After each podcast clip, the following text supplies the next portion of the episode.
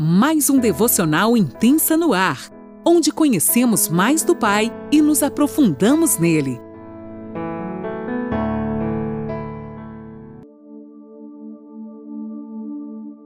Olá, bom dia! Mais uma terça-feira se inicia e eu, Eliane Nola, falo com você de Criciúma, Santa Catarina. Que honra te ter como companhia nesta manhã para mais um dia nós mergulharmos nesse rio da palavra de Deus. Nós que estamos juntos há tantos dias, aprendendo, buscando do coração do Pai para as nossas vidas. Nós temos aprendido sim muita coisa sobre as mulheres da Bíblia, que com certeza servirão muitas vezes para nos lembrar quem nós somos nele. E nesta manhã o Senhor quer mostrar que eu e você somos filhos de um Deus que é o único Deus, aquele que cuida de nós em todo tempo. Ele é o nosso Pai. Você, se tem alguma dúvida disso, hoje ele te diz: Você é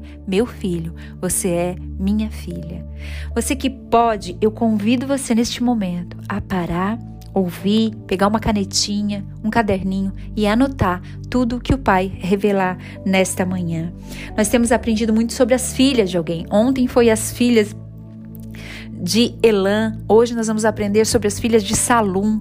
Então, gente, quem sabe daqui um tempo pessoas vão estar falando sobre nós.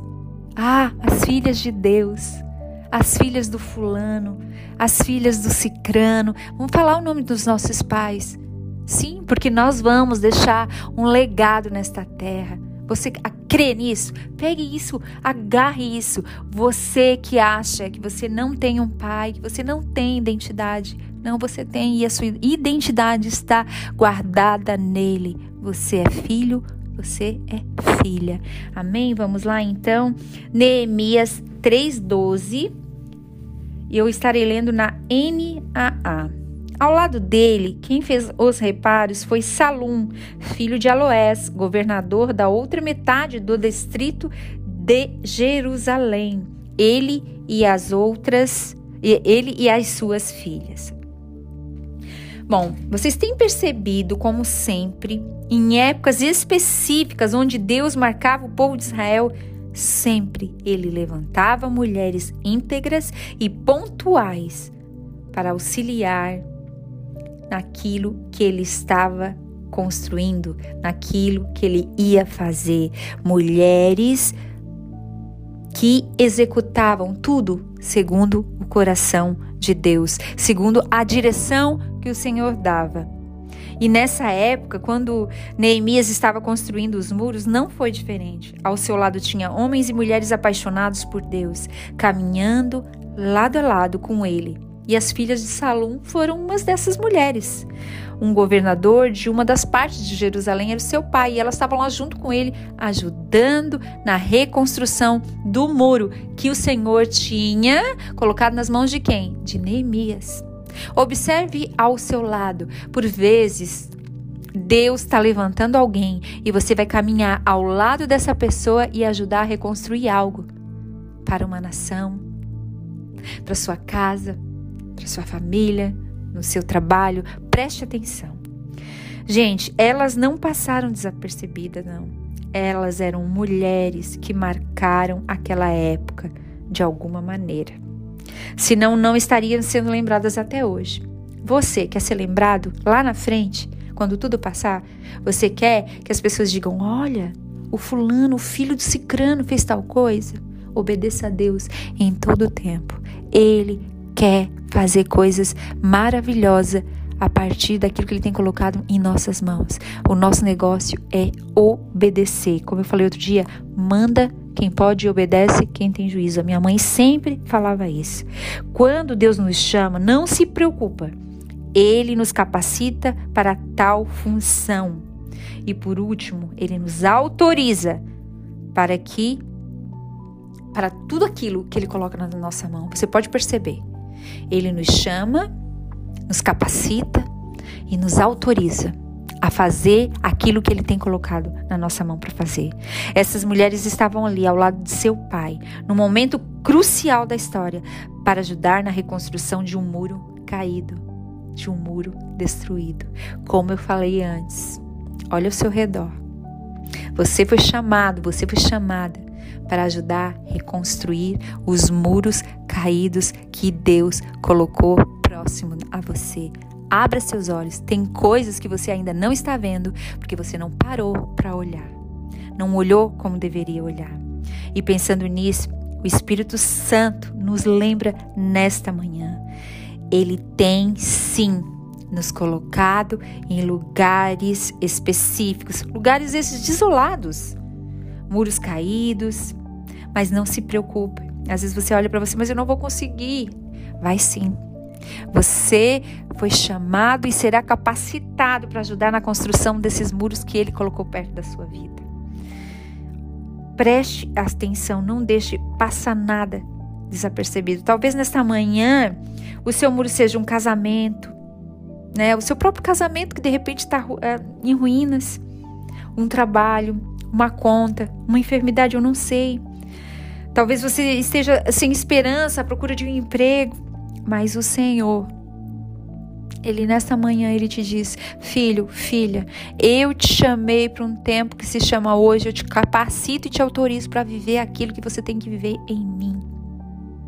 Então, permaneça na posição correta, dentro do coração de Deus, e Ele vai te direcionar naquilo que você tenha que fazer. Mesmo que você não veja, está tudo caído. Eu imagino nessa época esse muro estava no chão, os olhos humanos não conseguiam enxergar. Mas Deus deu uma nova visão, visão para aqueles que queriam estar tá ali ajudando Neemias. Eles tiveram uma visão com certeza daquilo que já estaria pronto. E o Senhor nesta manhã está te dando essa visão, ampliando a sua visão. Comece a ver lá na frente. Tenha esperança e fé naquilo que o Senhor tem te colocado. Mesmo que você está passando por um vale, eu não sei o que você está passando hoje, mas o Senhor tem algo com você. Preste atenção. Lembre-se, foi o Espírito Santo que levou Jesus ao deserto, não Satanás. Foi Deus que permitiu que José fosse jogado num poço e depois vendido como escravo. Não foram os irmãos dele. Então ele tem um propósito para nós em todo o tempo. Anote aí essa chave. Onde ele nos plantou, a gente vai florescer pois estamos autorizados por Ele ali. Então nós vamos florescer. O deserto vai passar, a luta vai passar e você vai florescer se você permanecer nele.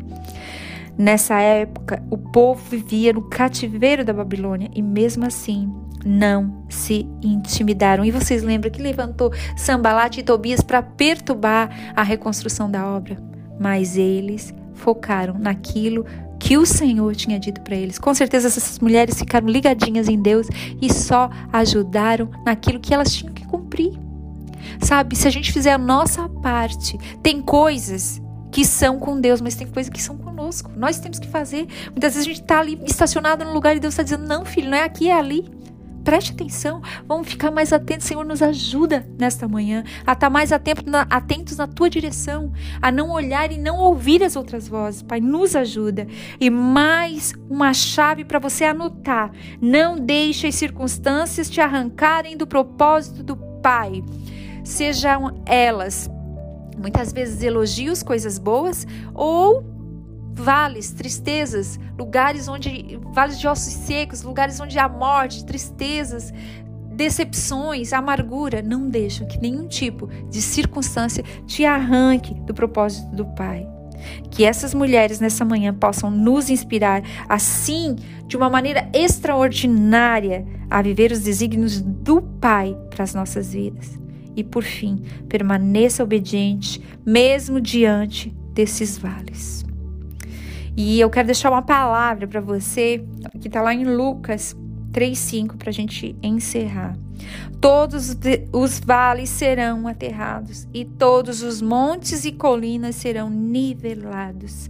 Os caminhos tortuosos serão retificados, e as estradas irregulares serão aplanadas.